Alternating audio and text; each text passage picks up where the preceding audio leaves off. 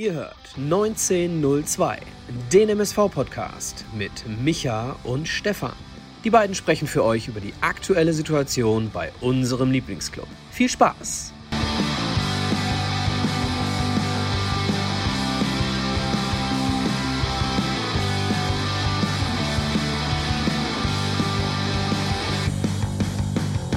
Eine neue Folge Podbolzers 1902 mit dem ja, Spielrückblick zu Ferl. 3 zu 3 ist es ausgegangen. Ihr könnt es schon sehen und erkennen.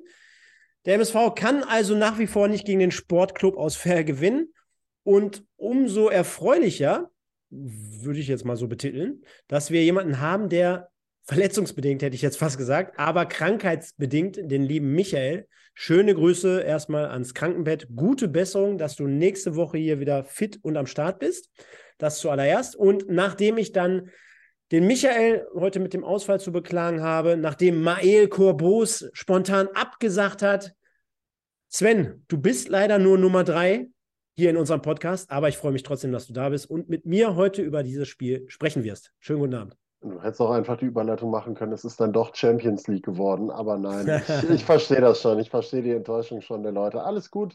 Äh, ich äh, versuche mein Part trotzdem äh, so gut wie möglich zu machen und freue mich dabei zu sein, ähm, auch in dem Format jetzt mal und da einen möglichst neutralen Blick auf das ganze Geschehen mal drauf zu werfen. Also freue mich dabei zu sein. Schöne Grüße an alle und vor allen Dingen auch schöne Grüße an Micha und gute Besserung ihm vor allen Dingen.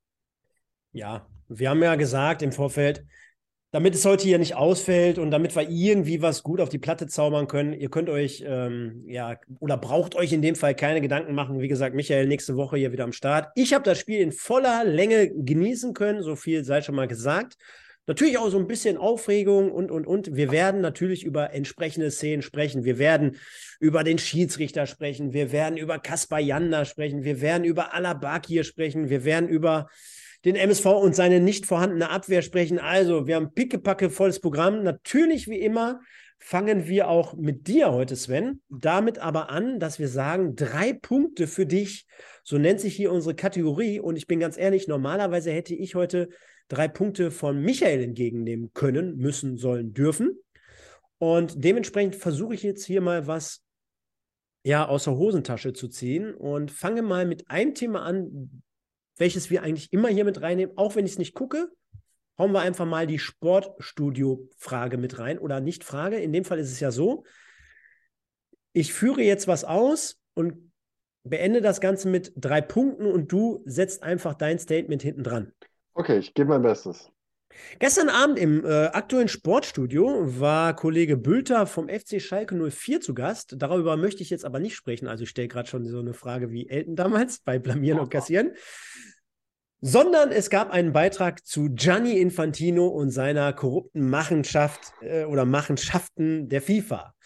Ich möchte einfach mal kurz und prägnant ein kleines Statement von dir zu Gianni Infantino haben. Gianni Infantino, Punkt, Punkt, Punkt. Gianni Infantino kann mir keine Äußerung entlocken, die mich nicht in den Knast bringen würde. Sehr gut, schön ausgewichen. Ähm, dann würde ich sagen, haben wir ja aufgrund der Ereignisse einen etwas spannenderen Meisterschaftskampf dieses Jahr in der Bundesliga. Und äh, Bayer Leverkusen hat vorhin noch 2 zu 1 die großen Bayern geschlagen. Dementsprechend die Bundesliga in dieser Saison. Punkt, Punkt, Punkt. Spannend wie schon lange nicht mehr und am Ende werden die Bayern trotzdem Meister. Du glaubst also nach wie vor noch nicht an Dortmund? Noch nicht ganz. Ich glaube, die werden in zwei Wochen mit einem Hochgefühl nach München fahren und dann wie die geprügelten Hunde zurück nach Dortmund kehren. Ja, können wir auch, können wir auch so stehen lassen. Und vielleicht, um jetzt den, den Schwenk so ein bisschen zu bekommen, mhm. ihr fragt nämlich ja gerade schon nur der RWE, äh, was bist du eigentlich für ein Fan? Kannst du ja mal trotzdem vielleicht auch mit der letzten These hier so ein bisschen eingehend äh, so beantworten. Für mich als Sven ist die dritte Liga in Deutschland Punkt, Punkt, Punkt oder ich verbinde damit Punkt, Punkt, Punkt. Viele Traditionsvereine, sehr viel Spannung und ähm, Tja, wirtschaftlich sehr viele Probleme, die die dritte Liga mit sich bringt. Haben wir ja auch schon ganz oft hier mal so mit reingenommen. Ne? Übrigens an dieser Stelle kleiner erster News-Hinweis oder Update. Der MSV Duisburg hat ja am kommenden Mittwoch Wahlen, Vorstands- und Präsidentschaftswahlen. Oh. Dementsprechend gibt es seit ein paar Tagen oder seit ein paar Stunden besser gesagt keine Opposition mehr, denn Helmut Sandrock ist mit seinem Team um Hans Sapai, unser Hans hier, der goldene Hans, äh, zurückgetreten, beziehungsweise stellt sich jetzt letztendlich doch nicht zur Wahl auf. Also hätten wir dieses Thema abgehandelt, denn der Michael und ich, wir hatten in den letzten Wochen immer so das Thema, ja, sollen wir es ansprechen, können wir es ansprechen? Uns fehlt so ein bisschen Background zu der Zeit mhm. damals von Helmut Sandrock, wo der vor 20 Jahren hier in Duisburg war, ist halt so ein schwieriges Thema gewesen. Dann hatten wir generell so mal die Diskussion, ja, soll man nicht mal beide einladen, wie, wie bei so einem Kanzlerduell quasi, einfach mal hier beide Stellung beziehen lassen. Gott sei Dank haben wir es nicht gemacht, denn nach der, ja, nach der, nach der richtig großen Kritikkeule ähm, an dieser Opposition äh, haben sich dann doch mehr oder weniger klammheimlich zurückgezogen. Ich habe es ich ja nur so ein bisschen aus der Ferne verfolgt, aber dieses Team Sandrock ähm, war es tatsächlich so ein, ich nenne es mal Name-Dropping-Team, wenn du da tatsächlich jemanden hast mit Sandrock, der vor Anno Tuck äh, schon mal Präsident beim MSV gewesen ist, dann hast du jemanden wie Hans Sapai dabei, äh, der halt auch, ich sag mal, einen gewissen Status und eine gewisse Reichweite hat. So, ist es ein Team gewesen, wo du gesagt hast, ja, da sind halt viele bekannte Namen drin und da ist nicht so viel Futter hinter? Oder wie muss man sich das am Ende vorstellen? Ja, also äh, alle, alle aus dem äh, Vorstand oder die sich dazu äh, aufgestellt haben, sagen mir jetzt auch nichts, aber ähm, Hans Sapai, der hat ja beim MSV Duisburg zumindest mal eine Saison gespielt. Ne? Und Helmut Sandrock war damals schon in leitender Funktion beim MSV Duisburg. Äh, da sind die Fans oder die Leute, die früher schon dort äh, Fans waren und äh, den MSV Duisburg die Treue gedrückt haben, ähm, sind da besser im Thema als ich. Nochmal. Und ja, alles, was ich jetzt dazu sagen könnte, wird wahrscheinlich nur der, die Hälfte der Wahrheit äh, treffen.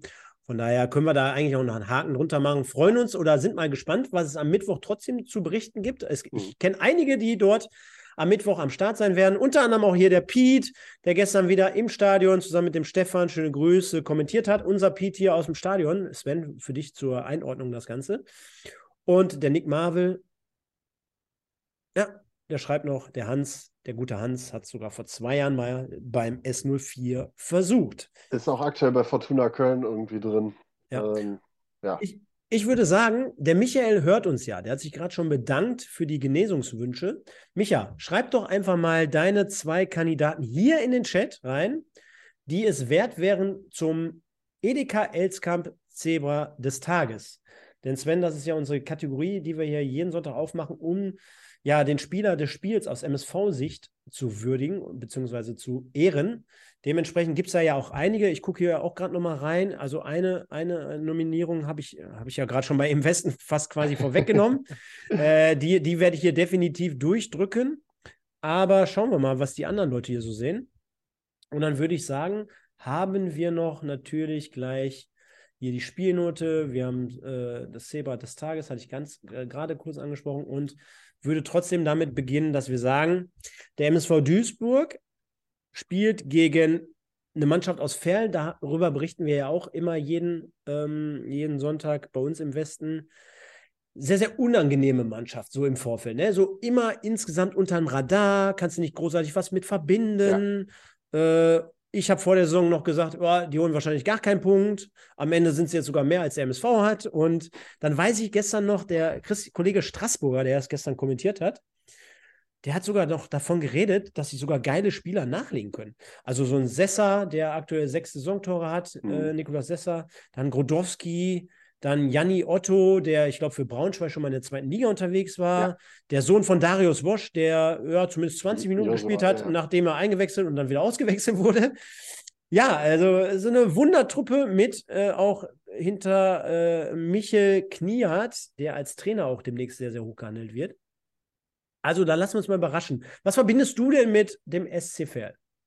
Ähm, erstmal ein kleines, schnuckliges Stadion an der Poststraße mit einer sehr, sehr, sehr geilen Bratwurst. Absolut. Also die ist wirklich, die hat richtig gutes Potenzial, muss man sagen. Ähm, und ansonsten, wie du es gerade beschrieben hast, irgendwie so ein Verein, der immer sehr, sehr unangenehm zu spielen ist, der immer so eine No-Name-Truppe zusammen hat. Wobei, wenn ich, wenn ich mich richtig entsinne, war nicht letzte Saison auch Mahir Saklik noch in Ferl unterwegs. Mhm. So, so zwischendrin immer mal so Nummern drin, aber grundsätzlich halt eine No-Name-Truppe, die sehr über das Kollektiv kommt und viel Talent mit sich bringt. Und es scheint ja auch wirklich eine Wohlfühloase zu sein, auch was die Trainer angeht. Ne? Guck dir Capretti an, der da vorher die Leistungen seines Lebens abgeliefert hat, die in die, in die, in die dritte Liga hochgehievt hat und da gehalten hat und von da aus die Möglichkeit bekommen hat, sich noch weiter zu entwickeln, was ja dann mehr oder weniger gescheitert ist, wenn man sich das so ansieht. Und dann musst du da aus dem Hut irgendwo einen zaubern, hast dann mit Michel Kniat einen gefunden.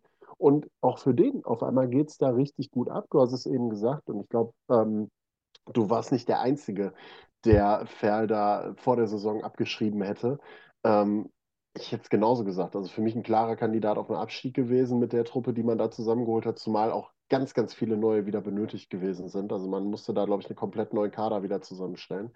Ähm, richtig, richtig stark, scheint eine wirklich gute Wohlfühloase für Spieler und Trainer zu sein, ähm, die es da immer wieder schaffen, das Kollektiv hinzubekommen. Also von daher Top-Truppe. Ähm, Mal gucken. Bei denen wird es aber auch wahrscheinlich auf die Dauer nicht mehr sein als Liga 3 am Ende des Tages. Aber da können sie dem einen oder anderen schon echt gut wehtun, muss man sagen. Jetzt sehe ich gerade und schaue so ein bisschen in den Chat. Oh ja, Akono noch an Dortmund abgegeben. Stimmt, der hat nämlich heute noch getroffen. Ja, ja, aber der wurde auch nur eingewechselt. Der ist da noch nicht dieser Stammspieler, wie er in Ferl beispielsweise war. Genau. Und äh, Ferl hat es aufgefangen. Ferl übrigens korrigiere ich mich auch. Vielen lieben Dank an den Sven, der schreibt Neffe von Darius Wosch, nicht der Sohn. Sorry dafür. Äh, ich logge jetzt gleich mal ein. Vielleicht habt ihr noch einen vierten. Das wäre noch wünschenswert, denn die Leute schreiben, ähm, Hetwa, Frei und Bakia. Und jeder dieser Spieler hat ja noch so ein bisschen seine eigene Geschichte.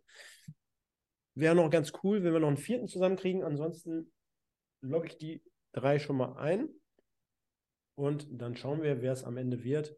Müller, schreibt hier noch jemand. Ja, bei drei Gegentoren, Michael. Schwierig. Finde ich schwierig. schwierig insgesamt. Ja, klar, kann jetzt nicht großartig bei den Gegentoren was machen. Ja, Florian Grämer, Ajani, ich nehme das jetzt mal nicht als ernst auf. Ist aber auch egal. Wollen wir denn nämlich mal Giert? Kaspar Janda. Ja, ja. Kaspar nee. Janda. Nee, geht diesmal nicht. Erkläre ich, erklär ich dir gleich aber auch. Ja, ja, ja. Ich, ein bisschen was weiß ich. Von ah, okay, okay. Sorge. Ein bisschen was weiß ich von dem Spiel. Ja, ja. Das war auch gerade mehr. Ich meine doch niemals unbedingt nicht nur auf die rote Karte bezogen. Ist egal. Wir starten einfach mal rein, wie wir es gewohnt sind, mit der Review. Und passend dazu, Sven, haben wir natürlich auch die Folie und die werden wir jetzt einblenden, wenn wir über dieses knackige 3-3 sprechen. Ich nehme es schon mal vorweg. Wenn ich jetzt ein neutraler Fan wäre, Fußballfan wäre, und auch das haben die Trainer ja nach dem Spiel bescheinigt, auch äh, Kollege Kniat, es war insgesamt ein packendes und es war schon bis zu einem gewissen Zeitpunkt ein offenes Spiel und ein knackiges Spiel, ein rasantes Spiel mit freiem Visier hoch und nach vorne gerichtet und äh, gib ihn quasi ab der ersten Minute. Und äh, das galt zunächst mal gar nicht so sehr für den Sportclub Fair, sondern extrem stark für den MSV. Ich habe wirklich selten so eine sehr, sehr starke Anfangsphase gesehen. Wir haben letztens die Diskussion gehabt, vor zwei Wochen, nee, vor einer Woche. Der MSV hat ja unter der Woche schon in Dresden gespielt, da wollen wir heute lieber nicht drüber sprechen, sonst kriege ich da noch einen Herzinfarkt. Ähm, hat auch letzte Woche schon extrem gute Passagen im Spiel gehabt gegen 1860 mit wirklich einer Dominanz, mit ähm, den Gegner im eigenen oder am eigenen 16er einschnüren gehabt. Und so war es gestern auch wirklich in den ersten 15 guten Minuten, sage ich jetzt mal, wo man eigentlich drauf und dran war, zu jeder Zeit immer das erste Tor zu erzielen und wo man jetzt auch schon attestieren könnte, da liegt auch schon so ein bisschen der Hund begraben. Du führst einfach nicht nach 15 Minuten 2-0 beispielsweise. Ja, also da fängt schon an, dass du sagen kannst, ja, da haben wir uns selber das Leben so ein bisschen schwer gemacht. Ich fange trotzdem mal mit der ersten sehr, sehr, sehr guten Chance an. Und das äh, freut einen ja als MSV-Fan nach den letzten zwei Jahren, wenn man da einfach mal sieht, wie, wie so im Mittelfeld der Ball la laufen gelassen wurde. Also wirklich seit vielen Wochen jetzt ja umgestellt, auch in der Raute, im taktischen von Thorsten Ziegner mit, mit einem Mittelfeld, wirklich mit, mit einer gewissen Balance, mit, einer, mit unterschiedlichen Charakteren und Spielertypen. Beispiel auch diesmal Bakalotz auf 6, äh, Achter in dem Fall äh, mit äh, Janda und mit Frei, die auch so ein bisschen spielerisch das Ganze antreiben können und äh, ankurbeln können. Und davor halt Kolja Pusch als derjenige, der auch mehr oder weniger so für die entscheidenden Momente oder Akzente sorgen sollte. So auch in dieser Situation, wirklich, ich glaube, das war ja noch nach ein paar Sekunden, also da saßen die meisten von euch wahrscheinlich noch niemals im Stadion.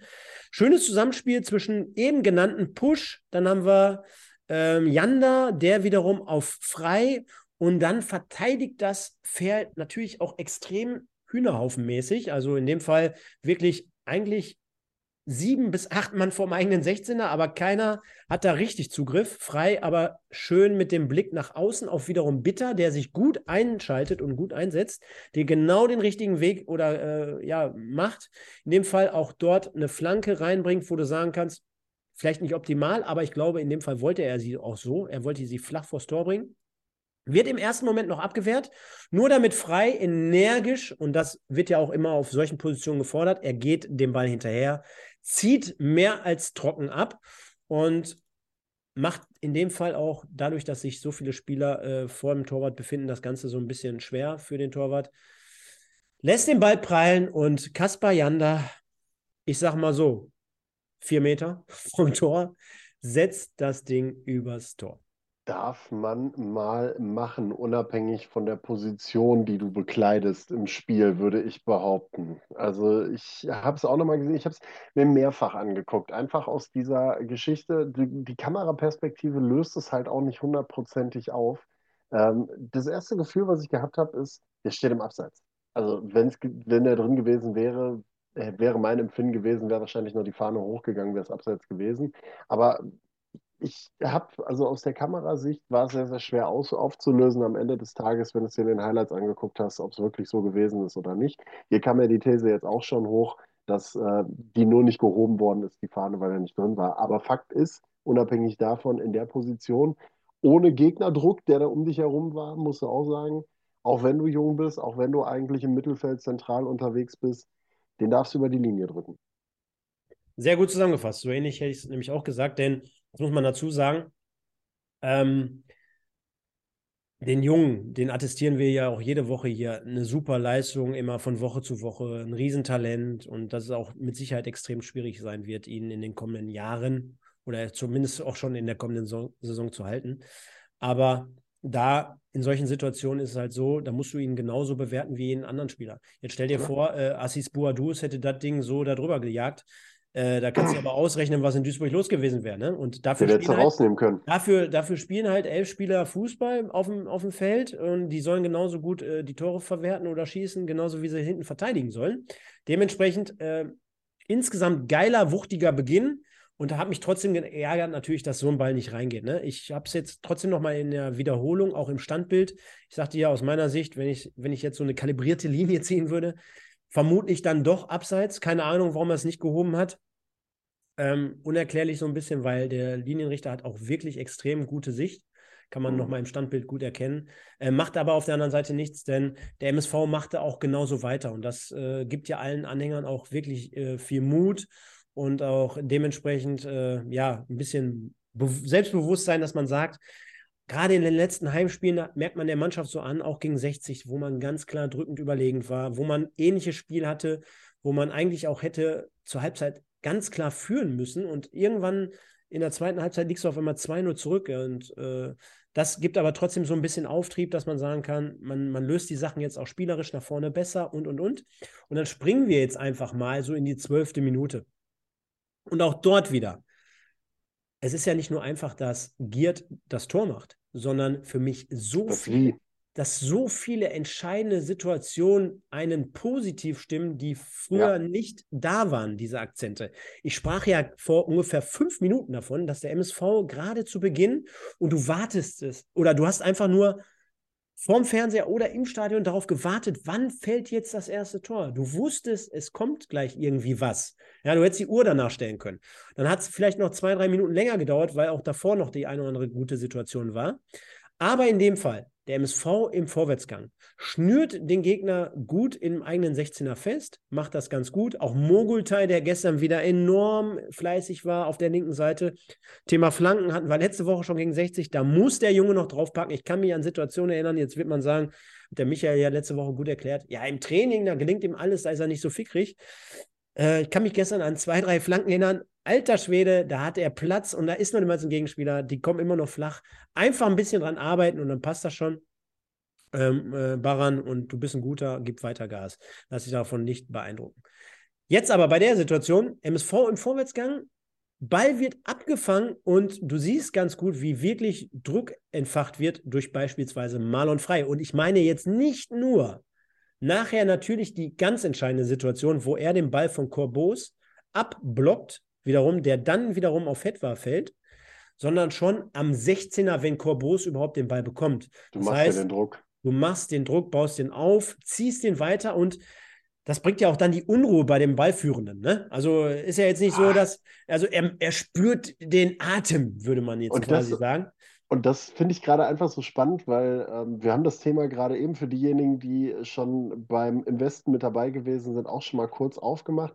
Das sind so Situationen, wo ich sage, früher war nicht alles schlecht, früher hättest du das Ding halt aus Ferler Sicht einfach mal quer auf die Tribüne gejagt und dann wäre die Situation erstmal unterbunden gewesen und du wärst nicht in der Situation gewesen, dass du der Meinung bist, du musst es jetzt irgendwie in irgendeiner Form über Dreiecke ausspielen oder sowas in der Richtung. So, Mael Korbors wird unter Druck gesetzt, geht hinterher irgendwie Richtung eigene Torauslinie dann ins Laufduell und kommt dann in die Situation, dass er den Ball am Ende verliert. Der, der, der, das, was er da versucht, dieser Schlag nach vorne, wird ja dann abgeblockt am Ende des, Tor, am Ende des Tages. Und es ist der Druck, der vom MSV ausgeübt wird auf die letzte Defensivreihe, der eben diesen Fehlpass erzwingt oder diesen Ballverlust am Ende des Tages erzwingt. Und da verstehe ich dann halt aus ferner Sicht nicht, Warum kloppe ich das Ding nicht einfach quer durchs Wedau-Stadion, ne, gefühlt? Ähm, auf der anderen Seite vom MSV mega stark gemacht und Mael Corbos eigentlich ein Spieler, der solche Situationen lösen kann. Mega stark gemacht in dem Moment, dass du dann wirklich mit einigen Leuten den Druck ausüben kannst und die da zu diesem Fehler zwingen kannst. Ne? Das ist wirklich was Positives, ein sehr, sehr positives Element. Definitiv. Jetzt, äh, zur Erklärung, ich gucke mir nur gerade nochmal so die eine oder andere Szene an, worauf ich gleich anspielen werde. Definitiv, aber wir halten das mal zusammen oder halten das mal fest. Und zwar, ähm, Frei baut den Druck auf. Ich lasse die Szene mal laufen. Verbos weiß nicht so recht, wohin. Nur damit, wie gesagt, äh, Frei den Ball dann blocken kann. Und der fällt dann wiederum auf Hetwa. Und da muss ich dem Jungen, auch ebenfalls 19 Jahre alt, Sven, mhm. Riesenkompliment machen. Nicht überhastet abgeschlossen. Kopf oben behalten, den besser postierten und komplett blanken Giert in der Mitte gesehen einfach nur quer durch den 16er geschoben und der hat natürlich keine Probleme und schiebt zum 1 zu 0 ein. Das heißt, wir reden ganz, ganz oft, gerade in den letzten zweieinhalb Jahren, über diverse Ketten.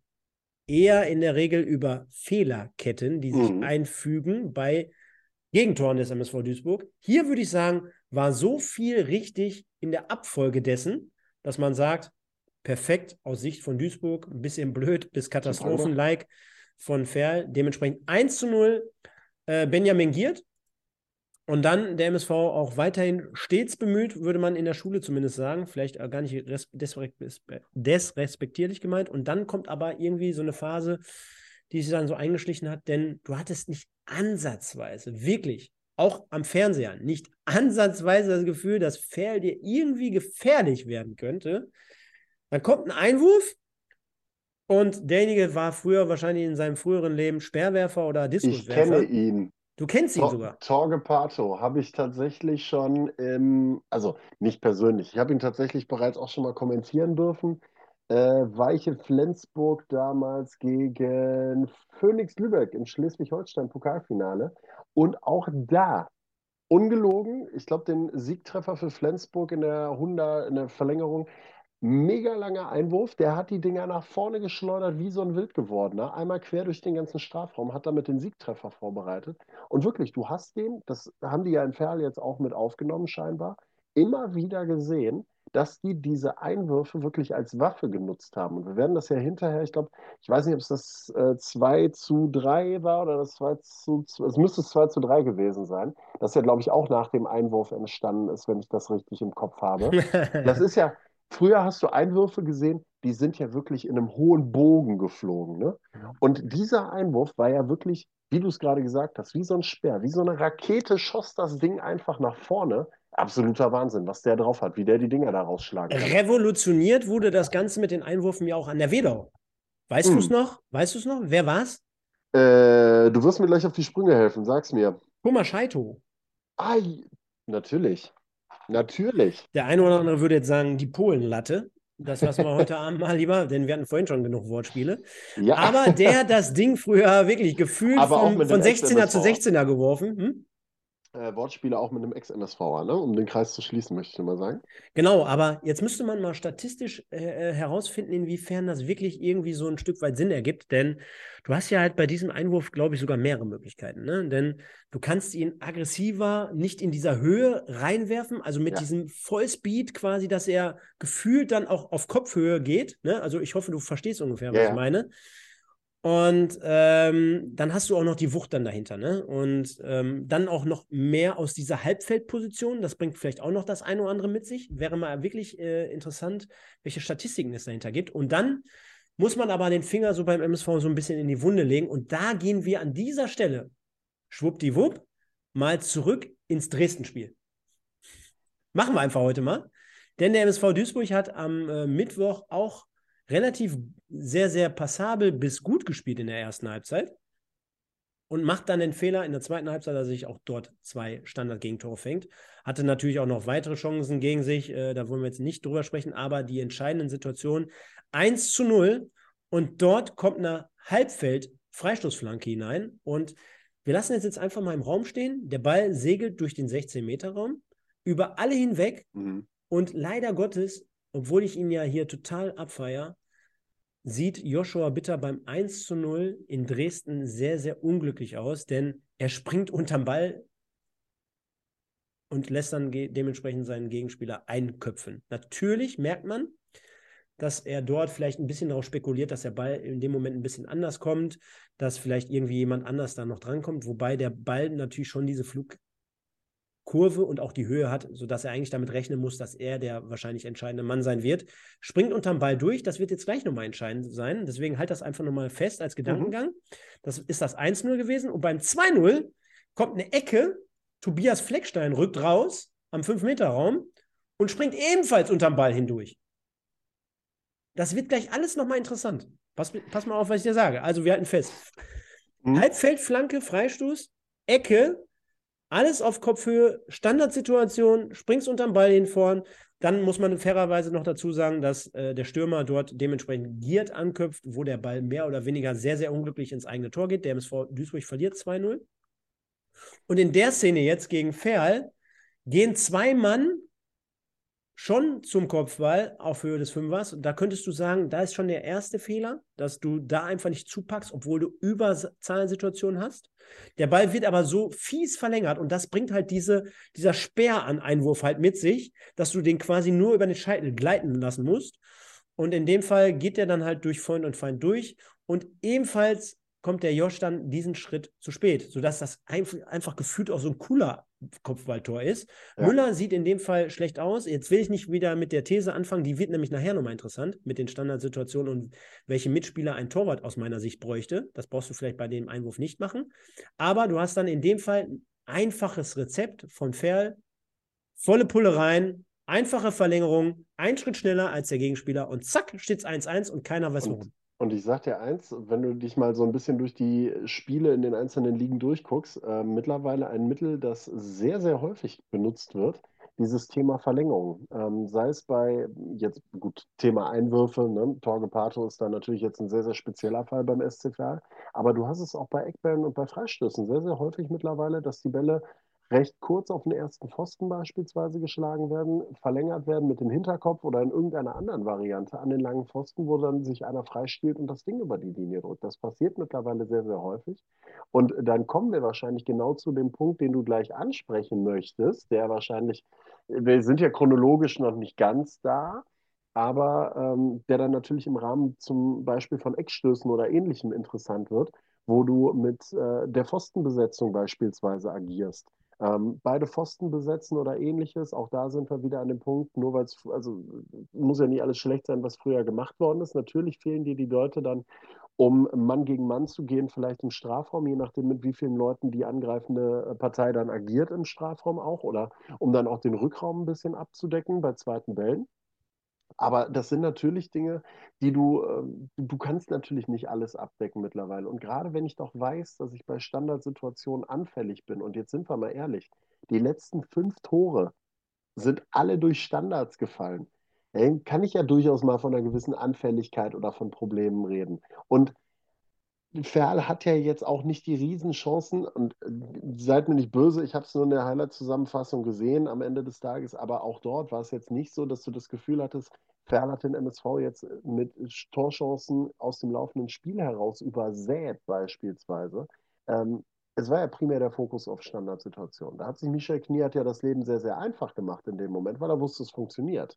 So, und alle drei Tore nach Standards so schön das für den MSV ist, dass du vorne dann Tore erzielst mittlerweile und dass mit Hetwa und Girt auch zwei Leute treffen, die äh, durchaus der Offensive und dem Sturm zuzuordnen sind. Ist ja beim MSV auch nicht unbedingt selbstverständlich immer gewesen diese Saison. Ja, ja. Ähm, drei Standard-Gegentore gehen halt einfach gar nicht.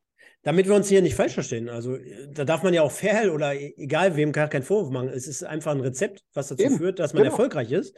Ich, ich stelle jetzt trotzdem mal zwei ähm, ja, weiß ich gar nicht, ob die offensiv sind, aber zwei Thesen auf. Zum einen, ob der MSV vielleicht auf der Außenverteidigerposition so ein kleines Kopfballproblem hat, denn äh, generell wahrscheinlich eins in der Verteidigung, ja, das könnten wir aufmachen, aber wenn wir jetzt speziell mal reingehen, also Mogultai, ich sehe es gerade noch, verliert das erste Kopfballduell auf Höhe des Fünfers, welches ja darum, dazu führt, dass ähm, der Ball verlängert wird und da wird, kann ich dir sagen, jeder Trainer fuchsteufelswild, denn ein Einwurf ist eine Situation, wo du es einfach verteidigen musst. Ja, du hast genau eine Zuordnung, du kannst dich positionieren. Es passiert ja nichts aus dem Spiel heraus.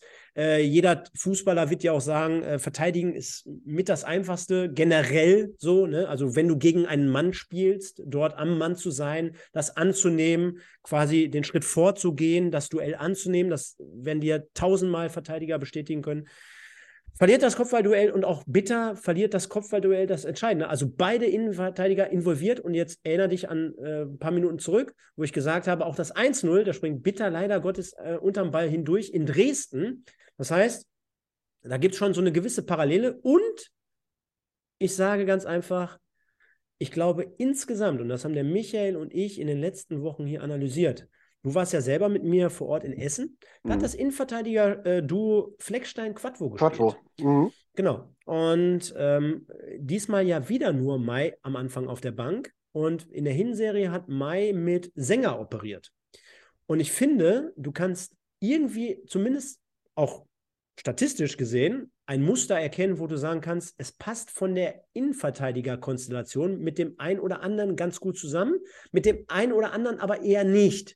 So, was jetzt nicht heißt, dass die beiden in der Konstellation insgesamt schlecht spielen, aber wenn ich mir schaue, Fleckstein und Sänger für mich menschlich aus der Entfernung ähnlich, wirklich aus der ganz groben Entfernung, ähnliche Typen, Spielertypen, aber keine, die vielleicht auch kommunikativ so zu Werke gehen, gerade bei solchen Situationen auch, wo es vielleicht notwendig wäre. Ja, und du hast ganz klar auch ein Muster erkannt. Ich meine, keine Mannschaft in der dritten Liga hat drei Sebastian May. Ne? Also drei Spielertypen von dieser Kategorie. Was er auch erkannt, als er reinkam oder nach Spielende, für all diejenigen, die es gesehen haben, im Kreis. Er hat sofort äh, das Wort übernommen, trotz Stoppelkamp. Der Kommentator hat es erwähnt. Äh, absolute Führungspersönlichkeit, auch schon nebenbei, wo er sich warm gemacht hat und, und, und pusht die ganze Zeit. Darum geht es nicht. Denn es müssen nicht nur Lautsprecher sein, sondern es müssen einfach Führungsspieler auf der Ebene sein, die vielleicht auch kommunikativ dort zu Werke gehen. Anders kann man sich ja solche Gegentore im ersten Moment kaum erklären.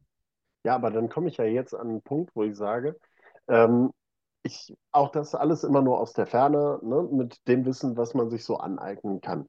Ähm, Sebastian May ist ja für mich zumindest von der Konstellation ein Spieler, den du gerade, wenn du weißt, dass du in einem Spiel wie gegen Dresden zwei Tore nach Standardsituationen kassiert hast, und ähm, auch mit Kopfbällen die, die Dinger kassiert hast, der ja eine gewisse Größe mitbringt und auch eine gewisse Kopfballstärke mitbringt.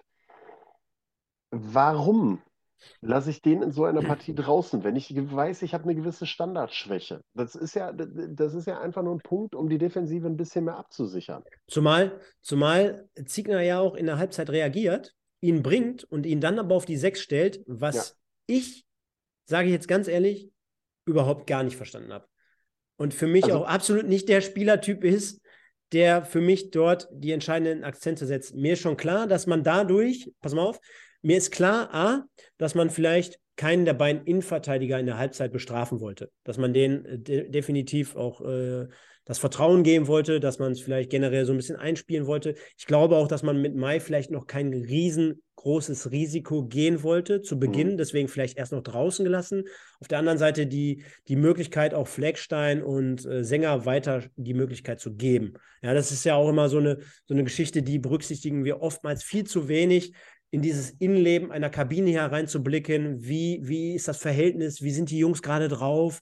Wie gebe ich denen quasi das, das mit auf den Weg? Das sind ja so Dinge, so internas, die können wir ja gar nicht berücksichtigen, meistens. So. Mhm. Aber jeder, der selber schon mal gezockt hat, der wird wissen, viele Gespräche finden unter der Woche statt. Die Jungs haben sich eingespielt oder sind äh, Fleckstein, der ja auch monatelang gar nicht gespielt hat, steht so sein, äh, steht äh, sein, sein Mann, übernimmt das Ganze. Deswegen willst du es vielleicht nicht auseinanderreißen und willst den in dem Moment nicht verbrennen. So, aber dass du dann Mai bringst aufgrund der Kopfballschwäche und dann auf die Sechs stellst, wo du in jeder Situation aus meiner Sicht zumindest siehst, du hast zwar vorhin gesagt, ja, der hat auch schon mal vorne gespielt, ja, der hat mit Sicherheit schon mal auf Sechs gespielt, aber der war einfach viel zu behäbig und der, der, der also auch in den Zweikämpfen, du hättest das mal sehen sollen teilweise. Ich habe da wirklich aus der Entfernung äh, oder zumindest aus dem Fernseher gesehen, hör mal, Komplett das Gegenteil von jemandem auf der modernen Sechse. Also der genau. braucht, gerade bei dem Boden, der braucht dann irgendwie gefühlt auch eine halbe, halbe Minute, bis er aus dem Quark kommt. Da drehen sich die Gegenspieler auf dem Bierdeckel um ihn herum. Boah. Und dann stelle ich dir jetzt, dann stelle ich dir jetzt die Gegenfrage als Laie. Wäre es dann nicht sinnvoller gewesen, also Mai ja. rein, Mai rein, ja, gute Variante. Ja, ich glaube, ich weiß, was du jetzt meinst. Ja, aber warum ziehe ich dann nicht ein, zum Beispiel einen Fleckstein vor auf die Sechs? Und Nö. setze mal hinten rein. Ich, ich habe sogar im ersten Moment gedacht, warum nicht mit Dreierkette? Ja, oder mit Dreierkette, ja, natürlich auch. auch klar. Warum nicht? Du hättest mit Sänger einen, der einen linken Fuß hat, hättest du die Spieleröffnung mit links. Du hättest zentral in der Mitte dann Mai gehabt Mai, als Kopfballspieler. Du hättest Fleckstein mit, mit rechts. Und du hättest dann offensivere äh, äh, Flügelspieler gehabt mit Mogotai und Bitter. ja. Wäre auch mal vielleicht eine Variante gewesen, wenn du der Meinung bist, wohlgemerkt, und ich will jetzt nicht zu sehr ins System reinsprechen, weil, wie gesagt, ähm, seitdem wir da mit Raute spielen, ist es zumindest auch spielerisch, kommen wir gleich auf 2 zu 1 zu sprechen und, und, und, ist es ja wirklich schon ordentlich geworden. Aber wenn du unbedingt diese Komponente Kopfballspiel und Mai reinbringen willst, wäre das vielleicht zumindest mal eine Überlegung wert gewesen. Sagen wir es mal so. Kommen wir aber zum 2-1, nachdem wir hier gesagt haben, wir wollen ja eigentlich gar nicht so lange machen. Äh, gehen wir aber trotzdem mal rein. Und da hat wieder dieses Tor sehr, sehr viel Euphorie entfacht, so möchte ich jetzt mal sagen. Denn dort ist es so, fair mit einem langen Ball, äh, Sänger im Kopfballspiel, da kann man ihm ja wirklich ein ganz gutes unterstellen und attestieren. Gewinnt das Ding, äh, Janda geht gut hin und dann äh, so insgesamt so ein bisschen Larifari auch dort von beiden Mannschaften können das Ding nicht kontrollieren. Giert gibt sein letztes Hemd äh, sozusagen, geht dort mit einem langen Ball rein. Der Ball landet dann vor den Füßen von Marlon frei und ich sag mal so. Zuckerpass. Ganz toller Pass, der nicht nur genau, dass er in, der Mom in dem Moment die Schnittstelle erkennt. Ich meine, ist jetzt auch auf das Ding und wahrscheinlich wurde auch vorm Spiel gesagt, hör mal, mit einem Head war, da müssen wir genauso rein in solche Dinger. Und der Junge sieht auch, äh, dass, dass der Ball auf ihn kommen wird, hat natürlich auch dementsprechend die Sprint- und die Antrittsschnelligkeit. Äh, und der Ball geht da genau rein. Aber den Ball können auch viele, viele durch die beiden Verteidiger spielen. Für mich trotzdem mitentscheidend, der ist auch noch richtig gut getimt. Das heißt, äh, Hetwa bekommt den Ball auch noch auf den, linken, auf den rechten Schlappen, ja. Also oftmals geht der Ball ja auch, ja, selbst wenn du durch die Gasse spielst, er spielt dann im, entweder ist er doch zu lang oder zu hart ja. oder dies und das. Der kommt wirklich sahnemäßig.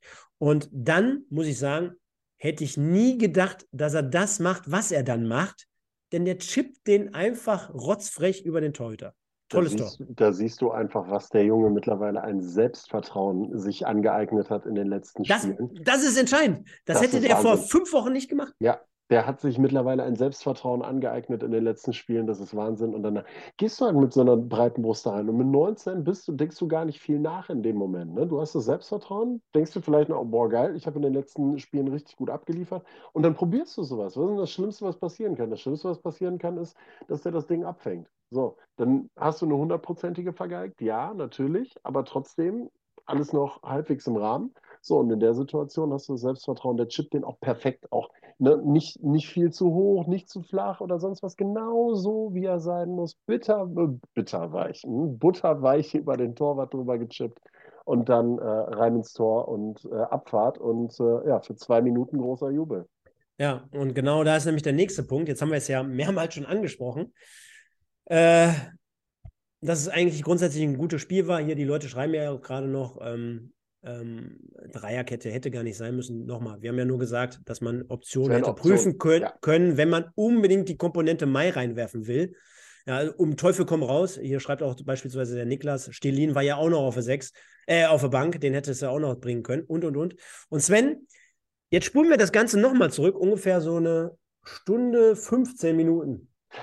Und da haben wir ein Spiel hier reviewed, Rot-Weiß Essen in Saarbrücken. Mhm. Und hoppala hopp, da gucken wir, der MSV Duisburg für 2-1.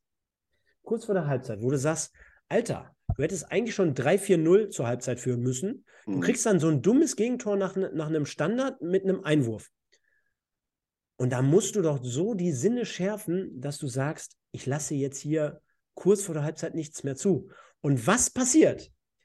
Und das ist mal wieder der Stinker und der Aufreger, den ich hier auch immer wieder reinwerfe. All die Leute, die hier immer sonntags zugucken, die wissen ganz genau, was mich da stört, dass man diese alte Schule nicht mehr so komplett betreibt. Ne? Jetzt könnte man, es wird der eine oder andere sagen, mein Gott, Stefan, das ist doch aus den 90er Jahren hier und da und tralala. Interessiert mich nicht, weil das Ergebnis gibt mir ja dann zum Teil recht. Punkt 1, dort. Es wird eine kurze Ecke ausgeführt, SCFL. Und du siehst, dass keiner vom MSV Duisburg dabei ist. Also du hast schon mal grundsätzlich gepennt insgesamt. Dann behaupte ich weiter, ich glaube, es ist Baccalords, der rausgeht, glaube ich. Du erkennst in dem Fall noch nicht mal, so wie jetzt gerade bei Essen, dass überhaupt jemand insgesamt zugeteilt gewesen mhm. wäre. Also das erkennst du nicht, denn anders kann ich mir nicht erklären, dass ein Baccalords rausgeht, ja. weil den nimmst du nicht raus als mit kopfverstärksten Spieler. Ups, hoppala. Jetzt, äh, so, pass auf. Mhm. Ja, und auch dort wieder die steile These. Ein 2 gegen 1, selbst wenn einer draußen steht, da spielt der Gegner in dem Fall immer aus, ne, auf dem Niveau. Habe ich noch nie verstanden. In der Kreisliga wird immer gesagt, stellt euch dann, wenn einer kurz kommt, stellt euch mit zwei Mann gegenüber. Kenne ich nur, kenne ich wirklich ja. nur so. Dann kommt, der, dann kommt der Ball rein und dann wieder, jetzt muss man dazu sagen, Flanke kommt gut. Stürmer hat in dem Fall den Vorteil, dass er quasi reinlaufen kann, ja. Trotzdem, die ganz klare Zuteilung in der Mitte ist gegeben. Und ich glaube, dort ist es in dem Fall Sänger, der quasi hochgeht, aber aus dem Stand heraus. Und dementsprechend schiebt sich der Stürmer durch zwei Mann durch. Und auch dort keiner zur Unterstützung an den Pfosten. Verstehe ich nicht. Habe ich ja, hier, sind, prangere ich monatelang an. Verstehe sind, ich. Sind wir, sind wir wieder bei dem Punkt, ne? Also so, so Unterstützung am Pfosten ist mit Sicherheit nie verkehrt, gerade bei Standardsituationen. Was du in der Szene natürlich nie unterschlagen darfst, ist einfach die Handlungsschnelligkeit des SC Verl in der Situation, weil das ist ja jetzt nicht so, dass du in einem Moment bist, okay, du hast weiß ich nicht, ne? ich, ich, ich konstruiere jetzt ein Szenario, abgefälschter Schuss, Ball trudelt über die Außenlinie, die Verteidigung hat schon die Möglichkeit, sich zu positionieren, zu stellen, wirklich im 16er. Und da trabt dann einer vom SCF raus, spielt die Ecke kurz, es wird die Flanke reingeschlagen, verlängert Tor. Ne? Zuordnung hat dann komplett nicht gepasst. So. Ähm, sondern wir haben hier einfach eine extreme Handlungsschnelligkeit von Mael Kobos gehabt, der ja im Prinzip den Ball kurz nachdem er über die Torauslinie gegangen ist, schon aufgenommen hat, hingelegt hat und sofort kurz ausgespielt hat, diese Ecke, wenn ich das richtig im Kopf habe. Und da hast du ja noch nicht diesen hundertprozentigen Zugriff. Du hast noch nicht, du hast noch nicht geguckt, ey, wo ist jetzt mein Gegenspieler und sowas. Das ist noch eine Situation, wo ich sage, das schreibe ich jetzt noch nicht mal hundertprozentig der Standardschwäche des MSV zu, sondern vielmehr der Handlungsschnelligkeit des SC Verl in der Situation. Ähm, spricht dann aber auch dafür, dass du als MSV mit deinen Gedanken wahrscheinlich schon äh, ungefähr 20 Meter weiter gewesen bist in den Katakomben. So, und äh, das ist halt das, was dir dann nicht passieren darf, sondern da musst du halt hellwach sein. Da geht es weniger darum, dass dann ein Wolfram gut eingelaufen ist und das Ding dann da über die Linie gepackt hat oder ähnliches. Ne? Das kann alles irgendwo so ein bisschen mal passieren, ähm, aber du musst halt diese, diese, diese Handlungsschnelligkeit haben. Du musst diese Situation aufnehmen. Du musst sehen, dass ein Corbos da rausgeht und die Ecke extrem schnell ausführen will, um deine Unordnung zu nutzen. So, und wenn du das nicht aufnimmst, ja, sorry, dann musst du dich auch nicht wundern, wenn das Ding dann hinterher klingelt. Äh, Ganz genau, ich bereite gerade mal im Hintergrund was vor, wird gleich wieder lustig, kann ich schon mal sagen. Ja. Ähm, auf jeden Fall, ja, was jetzt gerade auch noch gesehen, was ich gesehen habe, ist es natürlich auch ein bisschen blöd dann gelaufen in dem Fall, denn Wolfram, der das 2 zu 2 erzielt, äh, schiebt sich genau noch zwischen beide Innenverteidiger. Ja. Also ist dann in dem Fall Schulnote 6, muss man ganz klar sagen, weil dafür sind sie ja da. Also zwischen Sänger und Fleckstein. Also nochmal, erinnere dich zurück an äh, Dresden, was ich vorhin zu den Toren gesagt habe. Eklatant leider im Kopfballspiel. Vielleicht gar nicht nur unbedingt jetzt die, äh, die, die Außenverteidiger, aber schon echt bezeichnend. Gerade beim 1-0 jetzt hier gerade, oder beim 1-1 äh, bitter, Dresden bitter, Jetzt, äh, dann haben wir wieder Fleckstein hier in der Verlosung und Sänger, äh, Dresden auch Fleckstein. Also so zieht sich das jetzt durch. Und ich glaube insgesamt, ich glaube, jeder für sich kann einen sehr, sehr guten Part spielen.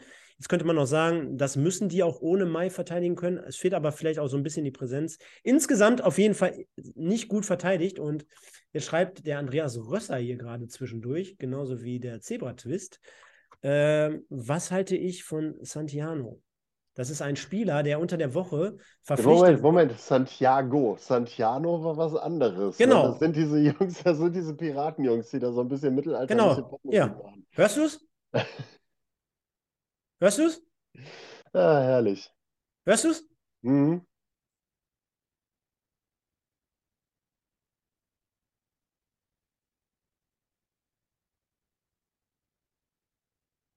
Stefan hat wieder vorbereitet, herrlich.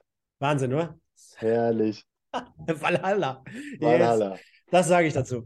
Ähm, mehr später in den kommenden Wochen.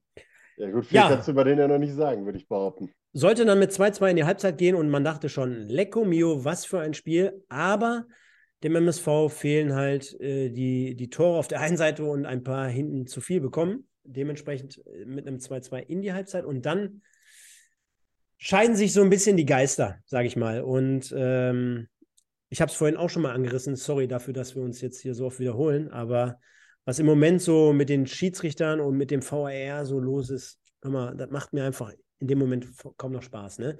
Denn auch das muss man jetzt separat voneinander beurteilen, finde ich. Zur Wahrheit gehört auch Kaspar Janda selber dazu. Mhm. Äh, Nochmal, der Junge ist 19 Jahre alt, der schießt in dem Spiel aus dreieinhalb Meter, unabhängig, ob es jetzt abseits war, ja oder nein, schießt der Ding drüber. Und du siehst halt auch in den zwei Situationen, siehst du ihm sein Alter noch ein Stück weit an. Denn wir, wir nehmen jetzt einfach mal die Punkte und sagen, ähm, beide Fouls in Summe und so wie Thorsten Ziegler das nach dem Spiel vielleicht auch etwas hart ausgedrückt hat, aber kann man mit Sicherheit so nehmen, Beide Fouls in Summe für mich kein Platzverweis. 100% nicht. Jedes Foul einzeln zu bewerten mit dem Nachschlag bei Foul Nummer 1, dass er, glaube ich, den Ball weg, nicht glaube ich, dass er den Ball nochmal wegspitzelt und wegschießt. Und jetzt müsste man den Schiedsrichter natürlich selber befragen. Dementsprechend die erste gelbe Karte mit Ball wegschießen nach Foul, Offensivfoul und die zweite gelbe Karte nach Nachhaken beziehungsweise halb reingrätschen, halb reingehen, dort, dass er dort das Foul nimmt. Ähm, beide Fouls für sich, beziehungsweise in der ersten äh, Kombination mit dem Ball wegschießen, würde ich so nehmen. Auf Summe gesehen, und das würde man sich ja wünschen von einem Schiri, wo man auch, wo äh, ich glaube, ähm, ähm, ich weiß gar nicht, ob es Signer war oder sogar Straßburger gesagt hat, ein Schiedsrichter ist ja auch dafür da, ein Spiel zu leiten. Und er soll es nicht in eine Richtung leiten, sondern er soll das komplette Spiel leiten, so sinngemäß. Ja, und du hast so ein tolles Spiel, 2-2. Es war nicht unfair, es war nicht hart, es war gar nichts. Es war einfach nur bis zu diesem Zeitpunkt ein Genuss für neutralen Fußballfans zumindest. Und dann schickst du einen Spieler mit 19 Jahren, der sich nicht davon auszeichnet, irgendwie überhart zu Werke zu gehen, faul zu spielen, taktisch zu agieren und, und, und, aufgrund solcher Dinge vom Platz. Er schließt sich mir überhaupt nicht. Punkt. Jetzt kommt die Kehrseite der Medaille. Ich finde diesen Platzverweis aber trotzdem selten dämlich. Denn Punkt 1, beim ersten Foul, er hat den Ball am Fuß versucht, einen Gegenspieler auszuspielen, in einer Situation, wo er es aus meiner Sicht gar nicht machen muss und begeht ein Offensivfoul, weil er hängen bleibt und den Gegner oben am Oberkörper umreißt oder zieht. Und zu allem Überfluss, nachdem der Schiedsrichter dann pfeift, schießt er den Ball noch weg. so leicht, auch nicht riesen, also gar kein Drama draus, aber auch ein bisschen, wo man sagt, hm, so. Und bei Variante 2 oder Foul Nummer 2, er hat auf Höhe des, der Mittellinie grob, hat er den Ball am, am eigenen Fuß. Er hat den Ball am Fuß und bringt sich mit einem Fehlpass einfach in Schwulitäten, wo man sagen könnte, Alter, wechsel die Seite, tritt drauf, spiel links rum, fummel von mir aus, aber spiel nicht den Ball über zwei Meter den Gegenspieler in den Fuß. Und deswegen macht er es sich in beiden Situationen unnötig selber schwer. Der Ball landet dann dementsprechend bei Kobos. Der hält natürlich gut auch seinen Po so ein bisschen rein. Dementsprechend kommt Janda dort ein bisschen spät oder ja, zur richtigen Zeit sogar. In dem Fall grätscht von hinten so ein bisschen halb rein. Wie gesagt, alles kein, kein, äh, kein großes Foul, aber in Summe für einen Schiedsrichter anscheinend genug. Ich stelle dir jetzt zwei oder äh, zwei Punkte, die ich dazu habe. Ähm, zum einen, erste Frage, wer war jetzt konkret nochmal Schiedsrichter der Partie? Muss ich nochmal so doof hinterfragen? ich Pickel heißt der, glaube ich. Pickel. Mike Pickel. Mhm. Mike Pickel? Tatsächlich? Der ist mittlerweile Hauptschiedsrichter? Oh nee, Felix, Felix Bickel. Felix Bickel, okay. Ja, okay. kann man schon mal machen. Okay, okay. Pickel, okay. Bickel. Aber jetzt, aber jetzt kein Schiedsrichter, wo du aus dem Stegreif sagst, der hat ähm, extreme Erfahrung in Liga 1 oder Liga 2 Pass auf. Wurde auch direkt gesagt, gestern wurde aufgeklärt von allen Beteiligten, der ist 26 Jahre alt mhm. und hat, glaube ich, erst sein siebtes Drittligaspiel gepfiffen. Alles gut. Ähm, ist so eine Situation, das ist jetzt wieder ein bisschen was anderes. Also auf der einen Seite, wir haben diese VAR-Schiene äh, eben im anderen Podcast schon mal aufgemacht, wo ich persönlich auch gesagt habe, es gibt viele Schiedsrichter, deswegen die Nachfrage, ob Erst- oder Zweitliga erfahren, die sich aus oberen Gefilden runterkommend ähm, mittlerweile angeeignet haben, dass sie ja eigentlich noch eine Kon Kontrollinstanz im Hintergrund haben, die sie bei einer Fehlentscheidung ja unter Umständen nochmal kontrolliert. Ähm, das passiert auch in der dritten Liga. Ich glaube, da fällt, vergisst der eine oder andere, dass es da keinen VAR mehr gibt. Ähm, und hinzu kommt ja in dem Punkt jetzt auch nochmal, selbst wenn es ihn gegeben hätte, es ist eine gelb-rote Karte. Und eine gelb-rote Karte wird niemals vom VAR zurückgenommen, weil es eine Tatsachenentscheidung ist. Es kann bei einer glattroten Karte tatsächlich der Fall sein, aber bei der gelb-roten Karte, weil es eine Tatsachenentscheidung ist und nur eine zweite Verwarnung darstellt, kann die nicht vom VAR zurückgenommen werden. Das ist also auch eine ganz interessante Geschichte, habe ich zuletzt irgendwann beim, ich glaube, Euroleague-Spiel gelernt äh, von Union Berlin. Ähm, ist also das eine. Zum anderen bist du beim Schiedsrichter momentan so, gerade bei den Jüngeren, die mit einer gewissen, eher resoluten Linie versuchen, ähm, wie soll ich es mal sagen, nicht Selbstvertrauen sich zu schaffen, sondern auch vielleicht eine eigene Unsicherheit so ein bisschen. Und das ist ja völlig legitim. Das ist ja völlig normal für einen Menschen, der 26 ist, der jetzt vielleicht sein fünftes Drittligaspiel pfeift, auf so einer Bühne unterwegs ist, vor knapp 10.000 Leuten, mit ich weiß nicht wie vielen Tausenden, die am Fernseher noch dazu geguckt haben bei Magenta. Ähm, dass du da nervös bist und eine gewisse Unsicherheit hast. Und das versuchen viele, gerade junge Schiedsrichter, über so eine etwas, ähm, ich nenne es mal vorsichtig konsequentere Linie durchzudrücken, ähm, Selbstvertrauen dann zu kriegen und dann auch Ruhe da reinzukriegen. Mhm. Ähm, das ist das eine, was ich dazu zu sagen habe. Auf der anderen Seite bin ich bei dir. Das ist halt ähm, von der Entstehung her ein Platzverweis, auch wenn beide Fouls in Kombination, wenn man da Fingerspitzengefühl bewiesen hätte, und das hätte vielleicht der ein oder andere routiniertere Schiedsrichter gemacht, dann hättest du ihn vielleicht nicht duschen geschickt, dann hättest du ihm gesagt, Junge, ähm, geh mal besser raus zu deinem Trainer, sag dir mal, der soll dich besser mal auswechseln, weil nächste Foul, was du machst, fliegst du runter. Irgendwie sowas.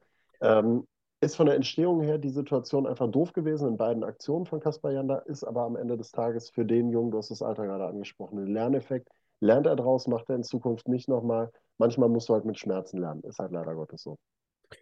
Ja, keine Frage. Ne? Also nochmal, äh, geht hier gar nicht gegen den Schiedsrichter im, im, im Detail. Also nochmal, ähm, ich reg mich eigentlich sogar immer mehr und für diejenigen, die das hier verfolgen, die wissen das auch. Man muss sich immer erst an die eigene Nase packen. Ne? Was hätte man selber besser machen können? Und das sind halt einfach zwei Aktionen, wo du selber im Ballbesitz bist und am Ende eine gelbe Karte kassierst. Ja, das ist du ja hast das, zweimal den Ball selber und zweimal kriegst du eine gelbe.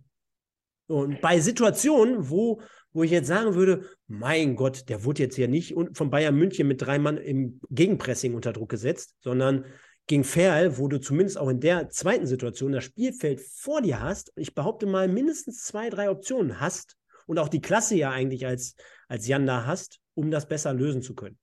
Und ähm, beim Schiedsrichter, wie gesagt, 26 Jahre. Trotzdem, auch zu deinem Punkt noch ganz kurz, ich glaube, auch das wird ihn jetzt nicht unbedingt mehr Ruhe gebracht haben, indem er da einen Spieler runterstellt, sondern äh, da kannst du auch mit 26 Jahren mal ganz schnell das Stadion gegen dich kriegen, auch wenn es jetzt äh, natürlich beim MSV mit 10.000 in Anführungsstrichen jetzt kein, kein, äh, ja, kein Bernabeo ausverkauft war, ne, in dem Fall. Gegen, und dann noch gegen die 60 Pferde, also von daher. Äh, ja, aber aus dem, aus, aus, aus, aus, aus dem Spielniveau-Sicht, sage ich mal, mit Sicherheit die vorentscheidende Situation und Szene und ging dann für den MSV nämlich dann auch noch Schlag auf Schlag komplett weiter und dann dementsprechend fast in die, in die Buchse. In dem Fall das nämlich Bark, unser Kollege, du erinnerst dich, mhm. Tom Bark, Essener Junge, äh, zum 2-3 einköpfte. Wer da, auch sonst am Ende, ne? Ja, und da geht es nämlich dann weiter. Also, wenn schon mal äh, dick kommt, dann aber auch knüppeldick. In dem Fall Einwurf von deinem Spezi hier wieder, der Lars Riedel, der Lies, Lars Riedel hier aus der Leichtathletik, wird wieder äh, auf Höhe des 5 Meter Raums richtig scharf reingebracht. Frei geht zwar zum Kopfball, aber da siehst du einfach mal. Ich glaube, ne, wenn man selber so mal reingeht und überlegt, Früher dachte man immer, ja, ich bin vielleicht auch im 5-Meter-Raum, äh, werde ich hingestellt. Wenn ich da das Kopfballduell nicht gewinne, ist nicht so entscheidend. Ja, doch, ist es heutzutage. Ne? Ist es heutzutage entsch entscheidend, dass du selbst dort die Zweikämpfe führst, dass du es annimmst und dass du wirklich energisch zur Sache gehst. Verlängert das ganze Ding, aber dementsprechend die Nummer 23 vom Sportclub auf Höhe des, ja, hinteren 5 Meter Ex quasi, könnte man so sagen. Und dann ist es halt einfach so, da kommt Baran so ein bisschen spät, rechnet auch nicht in dem Fall damit. Und wir haben das nächste Kopfballtor gegen den MSV Duisburg, mal wieder nach Standardsituation und mal wieder dann nach einem Einwurf. Und ich sehe gerade, doch, Baran. Und deswegen sagte ich auch vorhin. Blaupause. Deswegen sagte ich vorhin, immer irgendwie auch so, klar, insgesamt die Verteidigung und auch beide Außenverteidiger jetzt in zwei Spielen immer irgendwie einen Schritt zu spät. Deswegen sage ich ja, es ist irgendwie eine Blaupause gewesen, auch das, ähm, also primär eben dieses Ding zum äh, äh, 1 zu 1 und das Ding zum 2 zu 3, das, das hättest du übereinander legen können. Und das sind halt Themen, das ist ja auch kein Zufall, dass das so passiert, wie es passiert, sowohl von der einen als auch von der anderen Seite. Fern übt das Ganze natürlich, trainiert das Ganze auch, hat, wie du es eben gesagt hast, damit eine zusätzliche Option, die definitiv nicht jeder Drittligist äh, in, in dieser Form hat, ganz klar. Und auf der anderen Seite hat man da natürlich auch im Laufe der Saison, Michael Kniert und seine Jungs haben ja auch Scouts, die gucken sich die Spiele ja auch an, hat man da eine Schwäche beim MSV ausgemacht und die hat man gnadenlos ausgenutzt, ganz klar. Und dann passiert was, wir überspringen jetzt mal so ein bisschen, damit wir jetzt nicht allzu lange äh, werden. Und zwar auch etwas, was ich noch nie so richtig nicht verstanden habe, Sven. Das musst du mir mal jetzt kurz erklären. Ajani beispielsweise eingewechselt, also der MSV Duisburg hat ja einige Male gewechselt. Ähm, mhm. Wir haben ja vorhin schon die Einwechslung erwähnt von Mai. Stoppelkamp, der in diesem Spiel keinen großen Faktor darstellte. Ich persönlich kann nicht 100% nachvollziehen, warum Push beispielsweise zur Halbzeit ausgewechselt wurde. Das würde mich mal interessieren. Könnt ihr mal hier in den Chat mit reinschreiben, ob ihr Push schlecht gesehen habt in der ersten Halbzeit oder was taktisch für diese oder zu dieser Veränderung geführt hat. Denn ich fand ihn noch relativ gut wenn er einen guten Tag hat und wenn er Lust und Laune hat, das haben wir ja auch schon öfter analysiert, eigentlich ein feiner Fußballer mit einem guten, dicken Fuß. Könnt ihr ja mal reinschreiben. War taktisch einfach wichtig. Okay. Ähm, dementsprechend Bakir dann auch noch eingewechselt, König und Ajani. Und dann kommt es einfach zu folgender Situation in der, sehen wir es ja, 85. Spielminute. Ball geht rechts raus. Nachdem, und da hatte man so ein bisschen auch den Anschein, Ferl sich auch so ein bisschen sicher gefühlt hat. Mhm. Denn dem MSV ist gar nicht mehr so richtig viel eingefallen. Auch dort Ferl immer mal wieder mit der einen oder anderen guten Möglichkeit. Ich kann mich nur an Grodowski erinnern, beispielsweise. Dann kommt der Ball einfach rechts raus. Und Grodowski in dem Fall sieht ein bisschen unbeholfen aus, dass er dort äh, mehr oder weniger an Ajani rechts vorbeigeht. Und dann macht Ajani nach mehr als anderthalb Jahren das, was ich von so, ich sag mal, sprintstarken, antrittsschnellen Spielern immer mal eigentlich mal sehen will.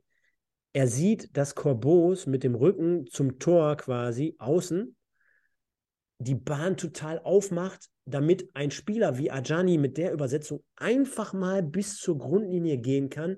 Der könnte sich doch in jedem oder in zumindest 60 bis 70 Prozent der so geführten Zweikämpfe den Ball einfach fünf Meter vorlegen, einfach gerade hinterher rennen, um das Ding dann zu bringen. Weil, du musst dir Folgendes vorstellen, der ist wahrscheinlich grundsätzlich schon schneller als Corbos. Corbos steht mit dem Rücken, der muss müsste sich erst noch drehen. Ja. den Vorteil musst du einfach als Offensivspieler für dich ausnutzen. Er legt sich vor, hat die komplette Bahn da außen. Klar, Corbos hat auch keine andere Möglichkeit, weil er will den Innenweg zumachen. Ja? Ajani macht es aber gut, zieht an und dann, ich weiß nicht, ob er den Kopf oben behalten hat, ist aber in dem Fall völlig egal, weil ich bewerte diesen Pass. Er legt ihn auf 16, äh, auf 11 Meter Höhe gut zurück. Bakir rückt nach und was er dann macht, ist natürlich 1A. In dem Fall, er guckt sich den Torwart aus. Man sieht den eigentlich in dem Moment, in dem Standbild, wo ich jetzt gerade bin, noch in der richtigen Ecke. Aber ich glaube, er spekuliert so ein bisschen darauf, dass er in die andere Ecke geht. Beziehungsweise er kann ihn gar nicht richtig sehen, weil einige seiner Mitspieler den Ball auch so ein bisschen verdecken. Und Bakir schießt den Ball rechts oben ins Eck rein. 3 zu 3 Ausgleichstreffer. Und nachdem Bakir das letzte Woche schon so ähnlich gemacht hat gegen 1860, für mich einfach so mit die Situation des Tages, wo ich sage, nach langer Verletzungspause zurückgekommen, welcome back à la Bakir. Gehst du denn dann als MSV-Anhänger aus dieser Partie mit einem positiven Gefühl? Weil am Ende des Tages hast du immer noch das Gefühl, du hast eine riesengroße Baustelle mit Standardsituationen, die du bis dato nicht in den Griff kriegst, die sich jetzt auch über mehrere Spiele schon abzeichnen. Aber im Gegenzug, du hast drei Tore geschossen, du hast in Unterzahl noch ähm, den Ausgleich erzielen können, was ja schon mal für die Moral brutal wichtig ist. Und du hast gerade in der Offensive, gerade in Halbzeit 1 natürlich sehr, sehr gute Ansätze gezeigt und auch zwei Angriffe wunderbar veredelt, beziehungsweise ähm, da auch mal wirklich positive Ansätze und Aspekte auch gezeigt. Also ist das wirklich was, wo du trotz des Ergebnisses, trotz dieser gelb-roten Karte, trotz dieser Standardschwäche mit einem positiven Gefühl rausgehst? Ich würde es mal anders beschreiben. Ich glaube, dieses Auf und Ab, was wir diese Saison sehen, das wird sich jetzt auch komplett bis zum Ende der Saison so Klar. durchziehen, was die Ergebnisse betrifft. Ähm, mit dem Spielverlauf würde ich, mit der ganzen Dramaturgie, würde ich das 3 zu 3 jetzt auch nehmen. Ich saß da zwischenzeitlich schon und dachte mir, das verlieren wir, bin ich ganz ehrlich. Also mit all dem, wie es dann so gelaufen ist, also du spielst eine richtig geile erste Halbzeit, am Ende steht es dann trotzdem nur 2-2, wo du dich fragst, wie kann das passieren?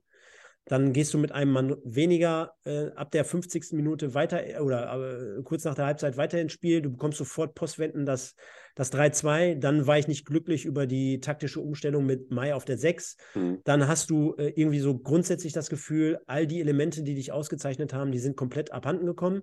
Und du spielst dann auch 30 Minuten lang irgendwie um die goldene Ananas und erzielst irgendwie keine großartigen Chancen sodass ich sagen würde, unterm Strich nehme ich dann diesen Punkt gerne entgegen und mein Fazit, ich sage, es ist zumindest positiv bemerkbar, dass du eine gewisse spielerische äh, Substanz an den Tag legst, seit mehreren Spielen jetzt auch. Denn in Dresden, die erste Halbzeit, hat mir am Anfang richtig, richtig, richtig gut gefallen.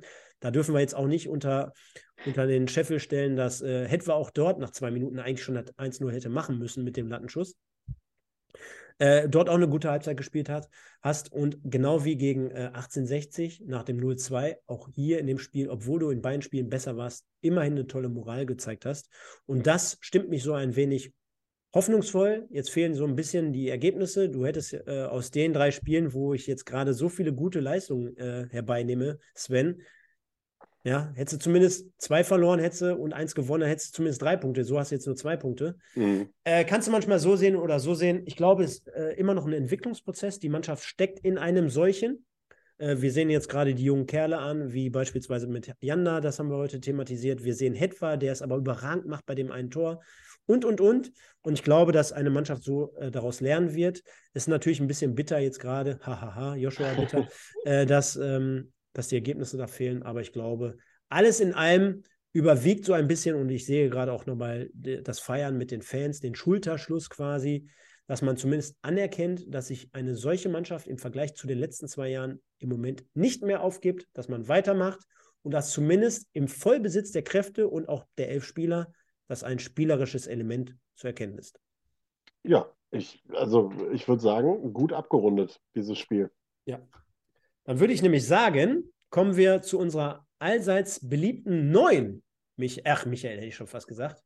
Sven. Ah, das ist aber ist zumindest schon mal, schon mal nicht schlecht, wenn du mich schon Michael nennst, dann äh, kann es nicht ganz so schlecht sein, was wir hier bisher fabrizieren. Und zur folgenden Kategorie haben wir ja letzte Woche das neue Intro dargestellt. Jetzt könnte man sagen, bum, bum, bum, bum. United Autoglas präsentiert. United Autoglas präsentiert die Spielnote des Tages. Genau. Dahinter sitzt äh, der Frank mit seiner Company. Das haben wir letzte Woche hier aus oder vollumfänglich erklärt. Solltest du, lieber Sven, mal einen äh, ja, Schaden an der Frontscheibe haben? Du wirst lachen. Habe ich tatsächlich. Mir ist, mir ist tatsächlich in der letzten Woche äh, auf Dienstreise ein Steinschlag in die Windschutzscheibe geflogen, mitten im Sichtfeld. Also in der Theorie muss ich es jetzt mal langsam machen lassen, weil kleiner wird der Riss nicht mehr. Wo könntest du dann besser aufgehoben sein als bei United Autoglas in Oberhausen? Kann ich nur empfehlen. Beim lieben Frank. Beim lieben Frank war ich letztens selber dort, habe einen, einen, tollen Kaffee geschlürft und äh, einfach Zentro-Ausfahrt runterfahren und wenn du da was hast, ich kann es dir nur wärmstens ans Herz legen. Einfach dort mal vorbeischauen. Denn nicht nur, dass die beiden hier äh, uns hier unterstützen mit der Spielnote, sind natürlich auch glühende Anhänger des MSV Duisburg. Dementsprechend wollen wir jetzt das ganze Spiel mal bewerten. Hier schreiben auch schon die Leute vorne Hui, hinten Pfui. Duisburg gegen Fell, 3-3. Jetzt kannst du natürlich relativ wenig dazu sagen, aber hau doch mal einfach aufgrund der Geschehnisse und auf einem, auf, aufgrund der, der Noten, die du hier von den Leuten siehst, hau doch mal was raus. Ich mach's mal. 10 ist gut, 0 ist oder 1 ist grottig.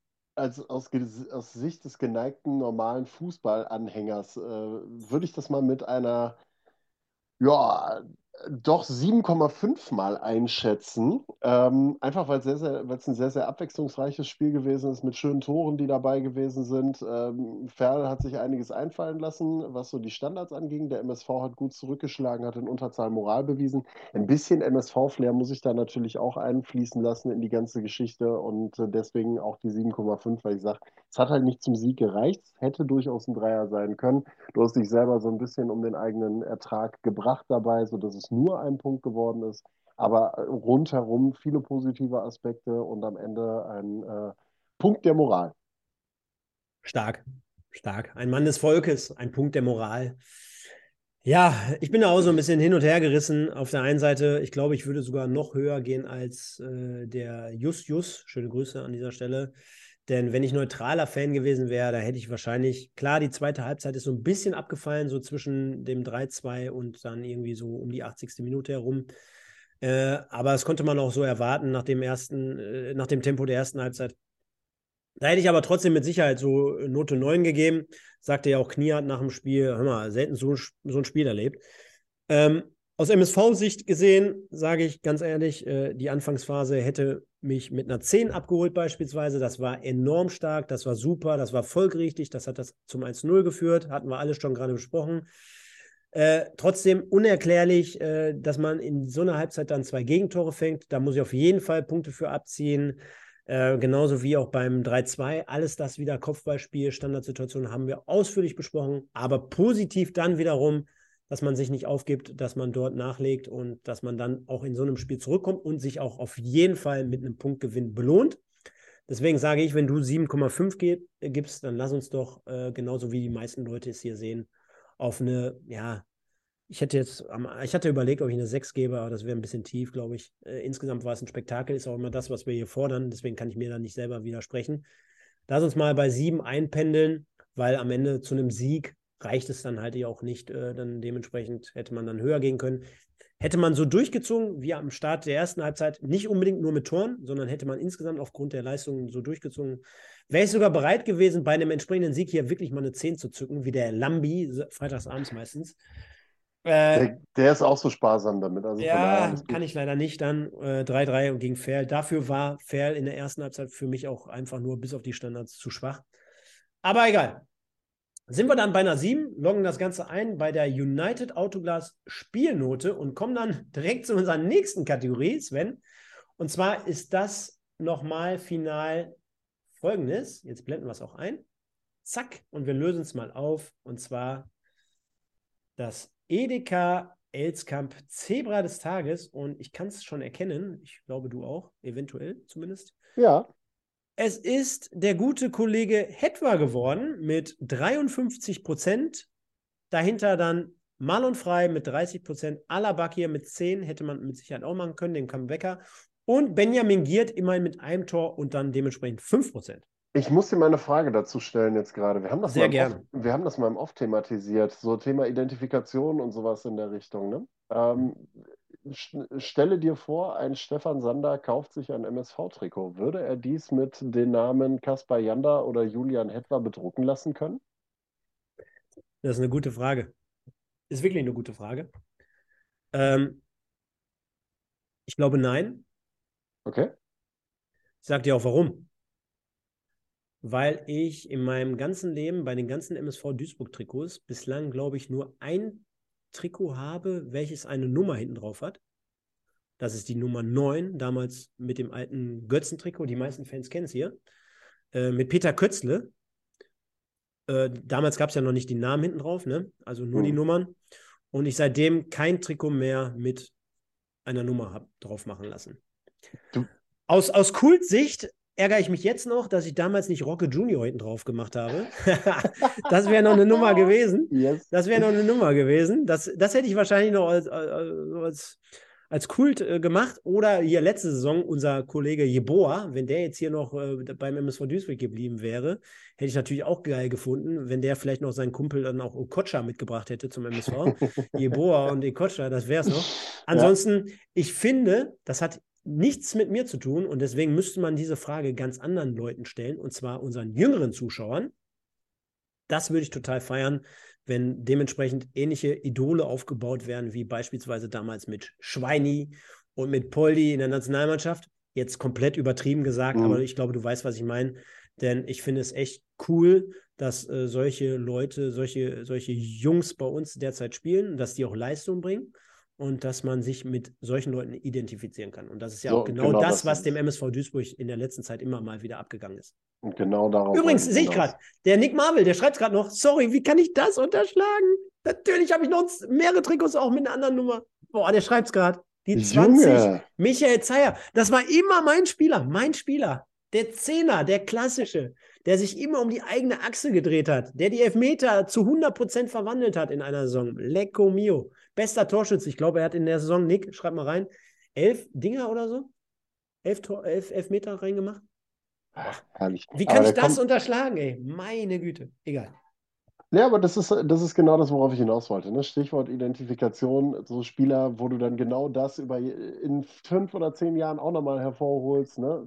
Sowas, Ver ist vergiss, vergiss mir nicht den Mogultai und den Braune, den wir in Essen gesehen haben im Tor. Ja, da stehen noch ein paar richtig, parat. Richtig, So ist deswegen. nicht. Und das ist ja dann wieder was, wo du auch Hoffnung für die Zukunft für den MSV hast, dass du solche Leute in der Hinterhand hast, die dann auch in die dritte Liga reingeworfen werden können und da performen können. Die können da ja spielen, das funktioniert ja. Und dann schaffst du wieder eine Identifikation, über die du dann auch die Leute wieder ins Stadion holen kannst, da wieder eine ganz andere Stimmung entfachen kannst, als wenn du halt 22 Leute hast oder 25 Leute hast, die du wild aus der Republik zusammengeschachert hast. Das ist halt so. Am Ende, und du hast es gerade sehr, sehr gut gesagt, wir sprechen immer über entsprechende Qualität.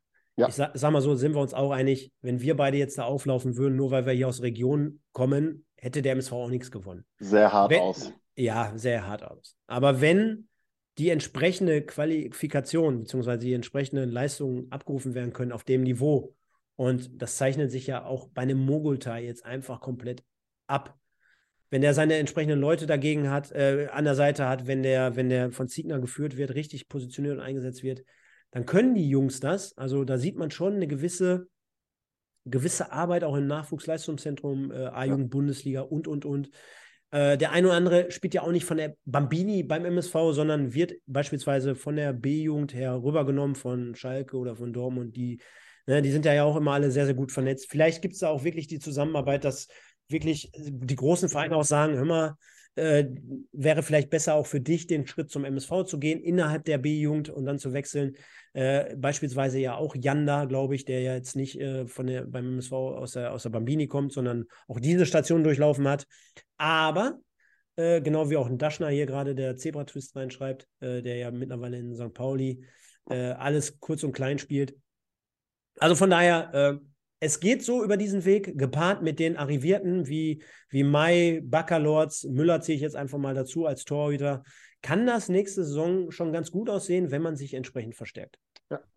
Gutes Schlusswort dazu. Wollen wir mal, genau, wollen wir final, Sven, und du hast eigentlich gesagt, lass mal nicht so lang machen. Jetzt sind wir schon wieder bei einer Stunde 15. Ich entschuldige mich schon mal bei dir mhm. dafür. Brauchst dich nicht bei mir entschuldigen, brauchst dich bei meiner holden Dame entschuldigen, die, die ja. da wahrscheinlich einsam und alleine jetzt gerade auf der Couch liegt und ja. wahrscheinlich schon längst eingeschlafen ist. Ja. ja, es tut uns leid und dann auch wiederum nicht. ähm, ich sehe gerade, vielleicht können wir das sogar überspringen, Sven. Warte mal. Ich glaube, ich habe es nämlich nicht hochgeladen. Es lädt immer noch. Die Fanstimmen im Hintergrund. Leute, jetzt habt ihr noch mal zwei Sekunden Zeit, hier ein bisschen eure Statements reinzuschreiben. Die Annette hatte noch geschrieben, die hatte letztens noch mal ein paar Bilder hier reingeschickt. Immer wieder schön, euch dort unterwegs zu sehen. Haut immer hier die Kommentare, schickt uns Bilder, schickt uns Fotos. Ich glaube, es ist einfach nicht hochgeladen worden. Macht an dieser Stelle hoffentlich dann nichts, ausnahmsweise mal. Ist ja eh eine Special-Folge, ne? Im Normalfall wäre es ja so, wenn Micha jetzt nicht da gewesen wäre und du keinen Ersatz gehabt hättest, wäre das vielleicht ja sogar krankheitsbedingt ausgefallen. Und wir haben es ja geschafft, dass wir jetzt eine Stunde 15 aus dem Nichts gezaubert haben, quasi. Wahnsinn, also, oder? Das ist doch richtig stark. Und dann kann man auch mal auf die Fanstimmen, glaube ich, verzichten. Das ist, glaube ich, nicht so dramatisch. Ähm, ich glaube, ich glaube, wir haben auch, wir, ich glaube, wir haben auch sehr, sehr viel angesprochen. Sehr, sehr viel. Wir hatten den Schiri, Felix Bickel, wir hatten Kaspar Janda, wir hatten Sebastian May, wir hatten Ziegner, wir hatten sie alle heute hier im Podcast und deswegen würde ich sagen, ja, vollenden wir das Ganze und entlassen dich jetzt hier federführend dafür, dass wir den Hut ziehen, dass wir einfach spontan aus der Buchse heraus das Ganze mal bestmöglich reviewed haben und sage dir schon mal vielen, vielen Dank dafür. Kleiner Programmweis, Hinweis an dieser Stelle. Am Mittwoch Jahreshauptversammlung. Am Freitag spielt der MSV in Halle und wir sehen uns dann zum nächsten Mal, zum letzten Mal an dem Sonntag dann, um das Spiel gegen Halle mit der Review auszustatten. Ich erkläre auch gleich warum. Genauso wie auch schon mal an dich nochmal der offizielle Hinweis, auch nächste Woche im Westen erstmal. Denn, wir müssen mal gucken, wie wir es dann auf, die, auf den Weg bringen, Sven. Könnte eine Idee sein, und zwar, denn ich bin ja dann ab dem 28. März in Amerika. Ah, ich habe gedacht, ich fliege einfach mal über den großen Teich. Dementsprechend. Viva Las Vegas. Ja, so ungefähr. Los Angeles ist äh, die Destination. Und äh, da werde ich mir mal so gepflegt ein paar Entertainment-lastige Dinge angucken. Die eine oder, der eine oder andere weiß schon ungefähr, wo es hingehen könnte. Ähm, Habe ich riesen Bock drauf. Wird auch Videos geben von meiner Seite aus. Ja, der Nick schreibt schon richtig. Genau, hast recht. Ähm, und äh, dann wäre es doch mal geil, zumindest im Westen, äh, du 20 Uhr bei Instagram, ich, was haben wir da? 14 Uhr in Keine Amerika. Ahnung. Aber Westküste, ne? Also Westküste ja. im Westen passt doch. Ist doch super. Wäre wär doch, wär doch geil, äh, dann einfach mal auf Instagram zu gehen. Und der Micha hat schon gesagt, äh, er wird auf jeden Fall parat sein, um das Ganze in irgendeiner Form dann zu reviewen. Also da braucht er keine Angst haben. Checkt dann zur Not mal Spotify, iTunes etc. pp. Wird es auf jeden Fall geben. Und dann bin ich um das Osterwochenende wieder hier am Start und dann wie immer gewohnt in Bild und in Farbe. Das nur mal schon der erste kleine Programmhinweis. Werden wir aber auch nächsten Sonntag erzählen und erwähnen. Und für euch freut euch drauf. Es gibt Videos, denn dieses Stadionerlebnis lasse ich mir auf keinen Fall nehmen, Sven. Kennst du das SoFi Stadium? Jo, natürlich. Natürlich. Oh, letztes Jahr Super Bowl gewesen mit diesen großen Ringen. Yes. Weißt du? Dr. Dre und äh, Snoop Dogg. Und ja, ich bin mal gespannt, ob, der, ob, der, ob die noch da sind. Vielleicht ja, sind die ich, immer noch da. Ich weiß nicht, die sind ja auch nicht mehr die Jüngsten. Ich weiß nicht, ob sie den Weg raus schon geschafft haben. Ich glaube aber schon, dass die mittlerweile wieder in ihrer Hut sind. Aber schon ein geiles Stadion. Ist generell geil. Wenn du ja. überlegst, was du da für Möglichkeiten hast, das ist schon super. Ja, und ich versuche auch mal, den einen oder anderen Ami dann vor die Linse beko zu bekommen. Das wäre ja mal was. So, und dann den, MS den MSV-Aufkleber noch da zu lassen. Wir schauen einfach mal. Schöne Grüße. Kannst du mal gucken, ob du Grüße für die Podbolzer-Community bekommen kannst von irgendeinem, ja. äh, von irgendeinem Superstar, sei es Schauspieler oder so. Vielleicht machen wir es so wie beim Auswärtsspiel in äh, Essen, wo wir beide auf den Pott gegangen sind. Also nicht zusammen natürlich, aber äh, wo wir dann auf der Toilette noch den Leuten gesagt haben: Ey, YouTube, Pottbolz sagen. Abonnieren, abonnieren, abonnieren. Genau. abonnieren. Vielleicht mache ich es genau. mal so. Mal schauen. Ja, mal gucken, mal gucken, wen du kriegst. Gespannt. Ich sag mal so. Vielen, vielen Dank, Sven, für diese äh, ausführliche Review. Ich glaube, wir haben alles besprochen, thematisiert. Wir haben jetzt eine Stunde und 20 Minuten gleich ungefähr auf dem Radar. Hat trotzdem sehr, sehr viel Spaß gemacht. Ich hoffe, dir auch. Ja. Liebe Leute, äh, ihr kennt das Spiel. Im Nachgang bitte kommentieren. Lasst auch einfach nur äh, Genesungswünsche für den Michael da. Das könnt ihr auch machen. Nach dem äh, Livestream hier könnt ihr das Ganze tun. Bitte noch ein paar Likes da lassen. So um die 100 wären hier für dieses Format immer wünschenswert. Es waren trotzdem in der Spitze immer so um die 100 heute am Start, offiziell zumindest. Dann würde ich sagen, vielen Dank, liebe Leute. Ähm, der MSV spielt 3-3. Wer Bock hat, am Freitag nach Halle fahren. Ich denke mal, die Annette ist wieder so crazy, dass sie das tun wird. Ich war ja auch bei meiner 24-Stunden-Fahrt dort vor Ort. Ist ein ganz äh, nettes, ja, schnuckliges Ding. Könnt ihr gerne mal machen die Leute, die nichts zu tun haben, einfach mal hinfahren. Am Mittwoch Jahreshauptversammlung. Vielleicht können wir da das eine oder andere auch noch mal spontan machen. Der Michael ist vielleicht bis dahin wieder genesen. Von daher vielleicht einfach mal Instagram abchecken. Will nicht zu viel verraten. Und dann am Sonntag große Review gegen Halle und mit Sven ab 18, oder ab 18 sage ich dann, ab 20 Uhr gegen, gegen Halle, äh, im Westen, jetzt bin ich komplett durch. Und danach die Woche aus Los Angeles. Also, ihr seht, es geht weiter, es gibt immer viel zu tun. Bleibt gesund, passt auf euch auf, kommt gut durch die Woche. Und ich sage wie immer, dir, Sven, gehören die letzten Worte. Nur der MSV. Ciao. Ja, vielen Dank, dass ich als äh, Gast den lieben Micha vertreten durfte. An der Stelle nochmal gute Besserung an ihn. Äh, hat mir sehr viel Spaß gemacht, dabei zu sein. Und ähm, ja, nochmal schöne Grüße in die Community. Bleibt gesund, kommt gut durch die Woche und äh, wer Bock hat, schaltet nächsten Sonntag schon ab 20 Uhr bei uns ein zu Potbolz am besten. Dann könnt ihr mich auch wiedersehen. Ansonsten danke, dass ihr mich so nett aufgenommen habt und für die vielen lieben Grüße. Ich wünsche euch eine schöne Zeit und nächste Woche habt ihr dann hoffentlich den lieben Micha wieder am Start. Wiedersehen, tschüssi.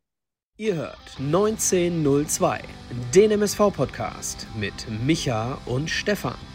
Die beiden sprechen für euch über die aktuelle Situation bei unserem Lieblingsclub. Viel Spaß!